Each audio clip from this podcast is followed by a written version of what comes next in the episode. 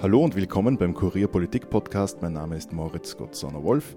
Diese Woche hat Andreas Schieder, der geschäftsführende SPÖ-Clubobmann, seine Kandidatur für das Amt des SPÖ-Chefs in Wien und damit auch des Bürgermeisters bekannt gegeben. Es schaut derzeit so aus, als würden die Delegierten am 27. Jänner also die Wahl zwischen ihm und Wohnbaustadtrat Michael Ludwig haben. Ja, wir besprechen heute, was diese wahrscheinlich folgenreiche Entscheidung für die SPÖ Wien und die SPÖ insgesamt bedeuten könnte. Mit dabei ist wie immer Innenpolitikredakteur Christian Böhmer. Hallo Christian. Hallo Mois. Und zum ersten Mal äh, bei uns Elias Nadmesnik, Leiter des Chronikressorts, wo bei uns im Kurier die Wiener Stadtpolitik untergebracht ist. Hallo Elias. Hallo Moritz. In Wien wird das Schicksal der SPÖ in den nächsten Jahren wahrscheinlich mitentschieden. Es ist die wichtigste äh, Landesorganisation der Partei. Dort hat äh, Michael Häupl in den letzten Jahren eigentlich keinen wirklich äh, eindeutigen Nachfolgekandidaten aufgebaut und jetzt haben wir einen Machtkampf, der sich da zwischen zwei Flügeln der Partei anbahnt. Auf der einen Seite steht Michael Ludwig, Wohnbaustadtrat, kommt aus einem Flächenbezirk und so sagt man eher äh, der Mitte zuzuordnen, beziehungsweise des rechten Flügels der SPÖ Wien. Und auf der anderen Seite steht jetzt äh, seit dieser Woche eben Andreas Schieder. Es wird zu einer Kampfabstimmung kommen, so wie es jetzt ausschaut. Elias, äh, wie ordnest du jetzt diese Entscheidung von Andreas Schieder ein? Was sollen wir davon halten? Ist er der Richtige, diese Partei wieder zu einen? Naja, ich würde sagen, das wird, das wird dann die Abstimmung äh, zeigen am 27. Jänner. Auffällig ist, dass sich Michael Ludwig jetzt schon sehr lange deklariert hat, dass er gerne Nachfolger des Bürgermeisters werden will ähm, und äh, sich auf der Gegenseite, also auf eher dem linken Flügel, sich lange niemand gefunden hat, der in den Ring steigt. Jetzt hat das Andreas Schieder getan und jetzt wird man sehen, inwieweit er seine Verbündeten, von denen es ja auch einige gibt in der Partei, hinter sich scharen kann und ob es reicht, gegen Michael Ludwig zu bestehen. Mhm. Ich meine, äh, ist, ist Schieder wirklich dem, dem linken Flügel zuzuordnen, deiner Meinung nach? Oder ist das ein, ein Kompromiss? Äh, wo, wo würdest du ihn verorten? Naja, äh, Schieder war in der, in der Landespolitik bis dato nicht tätig. Aber wenn man sich anschaut, aus welch, in welchen Kreisen er verkehrt und ähm, mit wem er auch liiert ist, zum Beispiel äh, die Gesundheits-, ehemalige Gesundheitsstadträtin Sonja Wessely ist ja die Lebenspartnerin von äh, Andreas Schieder, dann kann man ihn schon sehr klar dem linken Lager zuordnen wenn man von diesen Begriffen wie links und rechts halt sprechen will. Das ist halt auch immer so, da sind die Grenzen fließend und auch die Bezeichnung Innenbezirke gegen Außenbezirke, das kann man auch nicht immer so eindeutig sagen. Mhm. Warum nicht? Naja, weil es in jedem Bezirk auch wieder Leute gibt, die genau zu der anderen Fraktion tendieren würden. Ein Beispiel, äh, Michael Ludwig ist in Floridsdorf zu Hause, ist dort auch äh, äh, Parteichef der Floridsdorfer SPÖ. Gleichzeitig ist Harry Koppitz, der Landtagspräsident, auch aus Floridsdorf und der hat sich jetzt als Unterstützer von Schieder auch schon deklariert.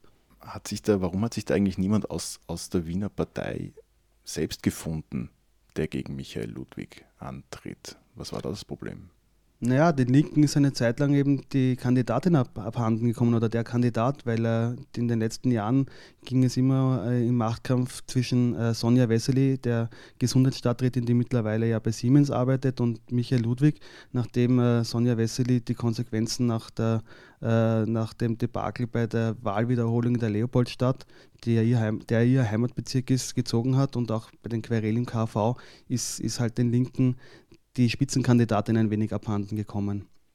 Und es ist halt schon die Frage, ähm, zu kritisieren oder, oder gute Ratschläge zu geben, ist eines, aber äh, in den Ring zu steigen und eventuell auch dort zu verlieren und dann auch äh, in weiterer Folge die politische Karriere äh, sehr stark äh, zu beschädigen, ist eine andere Sache.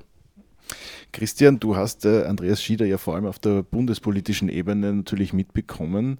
Äh, wie ist das für dich? Ist man für viele, glaube ich, für Außenstehende ein bisschen überraschend, dass jetzt er der Bürgermeisterkandidat ist. Es gab immer wieder Gerüchte, dass, dass er einer der, der mhm. möglichen Kandidaten ist, aber dass es jetzt tatsächlich der Antritt. Ähm, ist er Bürgermeister Material, deiner Meinung nach? Das, das ist noch zu früh, das zu sagen. Was, glaube ich, Faktum ist, ist, dass er ein breites Portfolio abdeckt. Er hat in der sozialdemokratischen Internationalen viel Erfahrung. Er war Finanzstaatssekretär. Also er ist Bundesbär, er ist jetzt Clubobmann, Geschäftsführer, das auch schon einige Zeit ist. Er hat da ein, ein, ein, ein breites Portfolio. Man kann auch sagen, vielleicht sogar breiter als der Ludwig nach außen hin. Da muss man immer, immer aufpassen, sozusagen, was die zugeschriebenen äh, Qualifikationen sind und was die realen sind. Also ich, ich bin auch immer vorsichtig, den Ludwig ins, ins, äh, ins ganz rechte Eck zu tun. Das, das deckt, äh, man, wir haben ja auch den, den Kurt Scholz im Blatt und andere, die sagen, das, das wird dem überhaupt nicht gerecht, dieser Person. Also da muss man vorsichtig sein. Ähm, also der kann sicher Bürgermeister. Er hat einen, aber das ist jetzt auch, auch wieder ein, ein Verdienst von ihm noch sonst irgendwas. Er hat einen Vorteil, dass er ein bisschen jünger ist, jetzt vom biologischen Alter her. Ähm, was ich spannend finde, ist, dass Teil seines ähm, erstens Antretens und wahrscheinlich auch seines Wahlkampfes das ist, was, das wird der Elias vielleicht äh, ähnlich sehen, äh, was sich die Wiener SPÖ wünscht, nämlich dass sie eigentlich ja nicht gerne streitet oder, oder auch nicht, äh, diese Kampfabstimmung ist ja was eher Ungewöhnliches, wie wir alle wissen. Und äh, er hat jetzt schon mit seinem Antreten irgendwie signalisiert, er möchte verbinden, er möchte die Hand ausstrecken, er will jetzt nicht hineinspalten. Also das, was eigentlich äh, ein Stück weit Michael Häupl verabsäumt hat, nämlich mit einer lang- und mittelfristigen äh, Übergangslösung und einer, einer rechtzeitigen Entscheidung äh, gar nicht erst Streit ent, ent, entstehen zu lassen ähm, weil er genau weiß, wie die, wie die Partei tickt, das, das will jetzt, der, will jetzt der, der Schieder für sich beanspruchen. Also sozusagen die Geschichte wird sein, ein Stück weit. Äh, Michi Ludwig äh, tritt an und, und will einen Wahlkampf und will einen Konflikt und ich, ich will eigentlich äh, die Partei wieder versöhnen. Was stimmt ist, dass nach diesem 27. Jänner auch die andere Hälfte irgendwie mit dem Kandidaten wird leben können. Und das ist für mich ein, ein spannender Punkt, wie das beide anliegen, äh, mit dem späteren Verlierer und dessen Lager dann auszukommen. Weil äh, es gibt einen 28. Jänner und wir wissen ja heute, der Konflikt, den wir jetzt beobachten, ist ja ein Stück weit auch der, der Tatsache geschuldet, dass, ähm, dass viele frühere Konflikte noch nicht, ich erinnere an Werner Feimann und so weiter, noch nicht ganz ausgestanden sind und nicht, nicht bereinigt wurden. Äh, wie kann man denn ein bisschen diese Konfliktlinien zwischen den Flügeln auf inhaltlicher Ebene nachverfolgen? Ähm, was, wofür steht Ludwig, womit der andere Flügel nicht kann zum Beispiel. Also man hat immer wieder davon gesprochen, äh, mögliche Koalitionen mit der FPÖ, wo dann der, der Michael Häupl auch wieder gesagt hat, das will ja der Ludwig eh auch nicht. Ja. Äh, wo sind da noch andere Themen, wo die so auseinander liegen? Oder ist das rein personell? Ist das zwischenmenschlich? Naja, personell ist es immer. Es geht immer, am Ende des Tages geht es um Posten. Was man sagen muss, da muss ich vielleicht eine, eine Spur weit ausholen, ist, dass es einen äh, Interessenskonflikt zwischen den größeren Flächenbezirken mit den vielen Gemeindebauten gibt und den Innenstadtbezirken, äh, sozusagen den Probebezirken, wenn man sie so bezeichnen will. Ähm, weil die FPÖ gerade in den Flächenbezirken in den letzten Jahren immer stärker geworden ist. Und es ist auch so gewesen, dass in Simmering es mittlerweile einen FPÖ-Bezirksvorsteher gibt. Das war lange Zeit eigentlich undenkbar. Und die Schlüsse, die daraus gezogen wurden, ist äh, in den Außenbezirken, dass man gesagt hat, man kommt mit dieser linken, grünen Bobo-Politik in den Außenbezirken einfach nicht mehr an. Das heißt, äh, das mag zwar gut sein für den 6., 7. Bezirk, dass es dort eine Marie-Hilfer-Straße gibt, die umgebaut wurde. Den Bauhacker in Simmering in seinem Gemeindebau bringt es, bringt es gar nichts. Und da hat äh, da war die Unzufriedenheit von den Außenbezirken so groß, dass äh, Ludwig relativ einfach die um sich scharen konnte. Aber womit? Ich meine, ist es dann ähm, pro Auto ähm, gegen Flüchtlinge? Wie kann man das ähm, umreißen? Was sind da die inhaltlichen? Naja, die, die Gefahr oder die, die Lebenssituation der Menschen in, in den Gemeindebauten, in den Großen, in, in, in, oder in Floridsdorf oder in Favoriten ist halt jene, dass sich deren Leben doch äh, ziemlich geändert hat in den letzten Jahren. Also die sind jetzt äh, schon älter geworden, hatten vielleicht einen guten Job und jetzt kommen halt sehr viele junge äh, Leute äh, mit ausländischen Nachnamen nach oder jetzt auch noch die Flüchtlinge dazu und die haben dann Angst um ihre Jobs, aber auch Angst um die Jobs ihrer Kinder und Kindeskinder. Und ähm, die suchen hier jemanden, der ihnen garantiert, dass es alles so bleibt, wie es ist. Also das sind so ein bisschen die Be Bewahrer. Und äh, das sind diejenigen Leute, die natürlich nie sehr viel verdient haben, aber die jetzt Angst haben, dass sie das bisschen kleine, den kleinen Reichtum, den sie sich da angehäuft haben, vielleicht mit einer kleinen Wohnung oder einem guten Auto, dass sie das jetzt wieder verlieren. Und genau diejenigen, tendieren dazu, dass sie dann auch FPÖ wählen, weil ähm, man sagen kann, dass die FPÖ sehr äh, eindeutige Antworten auf diese Fragen hat. Und diese äh, Antworten hat, ähm, hat, haben die Innenstadtbezirke oder die Vertreter der Innenstadtbezirke weniger. Mhm. Und da, dadurch kann man das ein bisschen begründen. Kann man ein bisschen was sagen zu den Kräfteverhältnissen, auch was die Delegierten dann am Ende am Parteitag angeht? Äh, was, was sagt man so in Wien? Geht da ein, die, die Spaltung oder zumindest die Front quer durch auf 50-50 oder gibt es da ein Übergewicht für eine Seite? Es ist so, dass bei dem Landesparteitag äh, die Delegierten abstimmen können ähm, aus den Bezirken. Dazu kommen dann noch Nebenorganisationen, auch die Gewerkschaft kommt dazu. Und die Zahl der Delegierten richtet sich nach den Mitgliedern, die der SPÖ in den jeweiligen Bezirken hat. Die hat natürlich in den alten Arbeiterbezirken noch, sage ich dazu, wie Favoriten oder, oder Floridsdorf oder auch die Donaustadt noch mehr Mitglieder. Das heißt, diese Mitglieder sind überproportional mehr als die Innenstadtbezirke. Das heißt, es kann schon sein, dass da 50 Mitglieder ungefähr zum Beispiel aus Floridsdorf kommen, aber nur 11 aus äh, Maria Hilf. Das heißt, da gibt es schon eine Gewichtung, ähm, dass die großen Bezirke, ähm, die mehrheitlich eher Richtung Ludwig tendieren, auch mehr Delegierte haben. Wie ich schon vorher gesagt habe, so eindeutig ist es nicht. Natürlich gibt es auch in diesen Bezirken äh, Leute, die zum Beispiel mehr mit der Politik von Andreas Schieder anfangen können. Und es wird dann spannend zu, zu beobachten ähm, in den nächsten Wochen und äh, wie sich das äh, vielleicht noch weiter herauskristallisiert. Christian, wenn wir uns jetzt äh, die Bundespolitik anschauen ähm, und die Auswirkungen äh, des Parteitags und überhaupt der Nachfolgeregelung von Michael Häupl, das wird sich natürlich auf die Bundespolitik, vor allem auf Christian Kern, auswirken. Äh, was glaubst du, ist da, wäre da für ihn äh, der wünschenswerte äh, Ausgang. Er hat sich ja nicht positioniert auf einer Seite oder auf die andere, aber worauf wird er da hoffen? Also dem Vernehmen nach hält er sich ja äh, ein Stück weit raus aus Wien. Ähm, äh, was sozusagen die, die personellen Fragen und so weiter angeht. Ähm, für, die, für das laufende Match zwischen Ludwig und, und Schieder kommt ein Faktor ein bisschen zu früh oder zu spät, wie man sieht, das sind die Koalitionsverhandlungen. Äh, es ist ja ein offenes Geheimnis, dass sozusagen ähm, Verhandler in diesen beiden Teams vieles in Wien, Stichwort äh, Migrationspolitik, äh, Sozialpolitik und so weiter, ausnehmend kritisch sehen.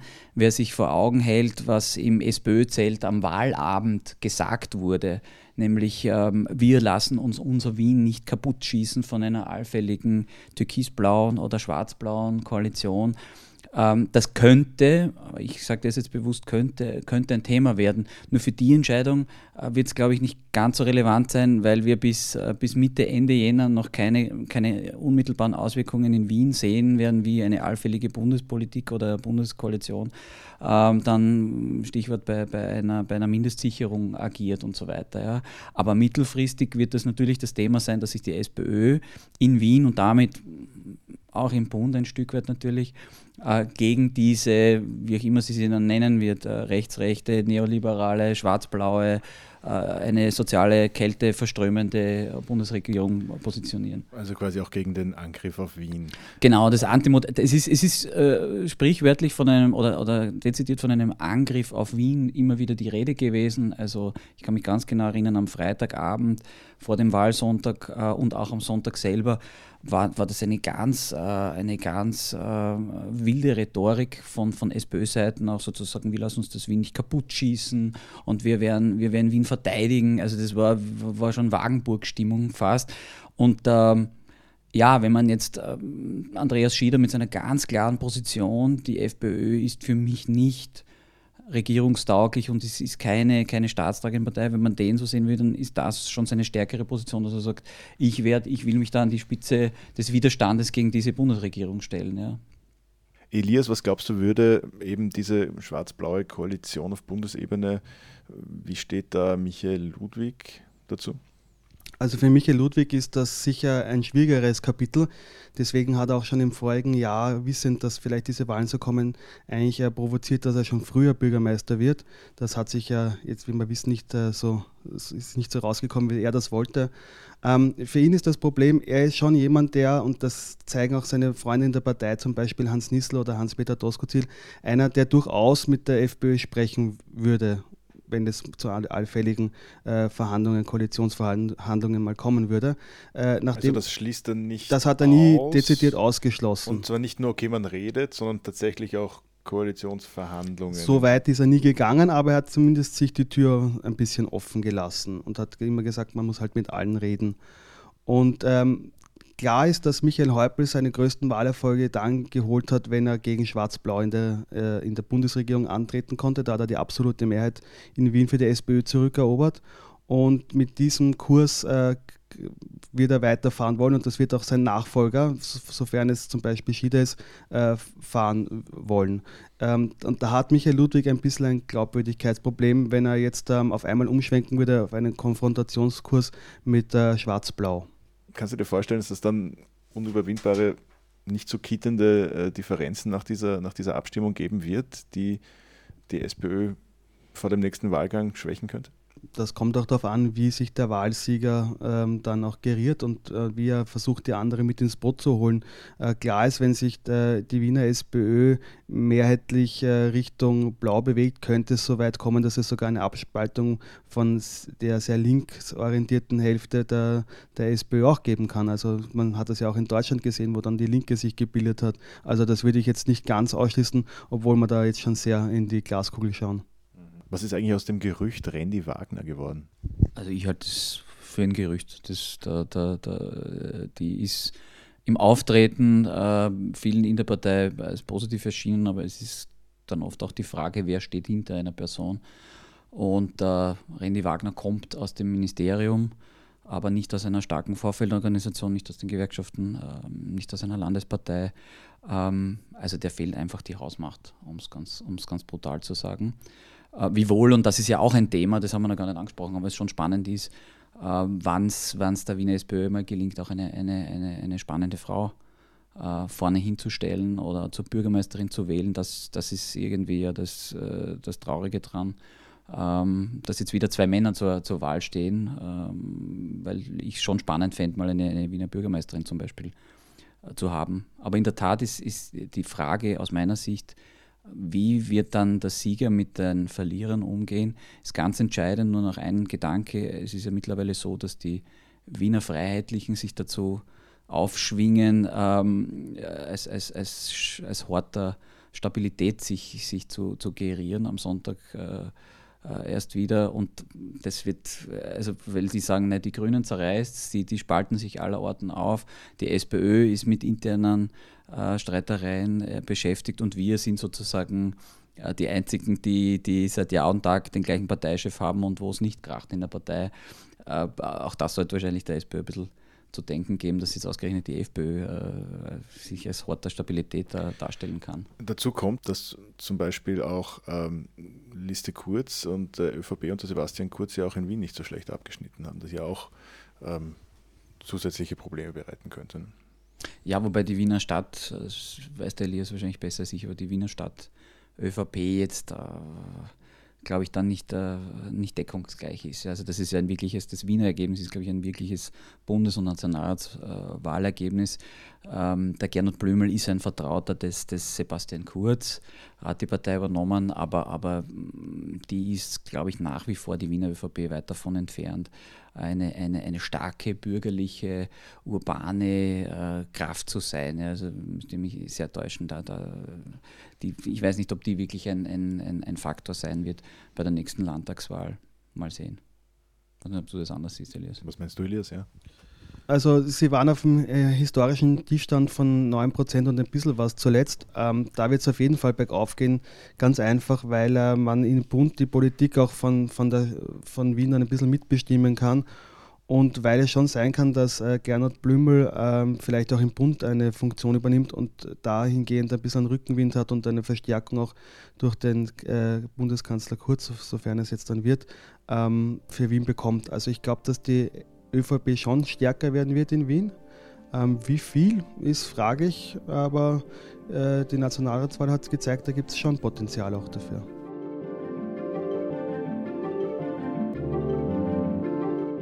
Das war es auch schon wieder für uns. Äh, danke vielmals fürs Kommen, Elias. Danke auch für die Einladung. Und danke auch dir, Christian, dass du dir Zeit genommen hast. Danke für die Einladung. Wir würden uns über Feedback und Bewertungen auf Apple Podcasts oder auf anderen Podcast-Plattformen freuen, je nachdem, wo Sie uns gerade hören. Danke fürs Zuhören. Bis bald.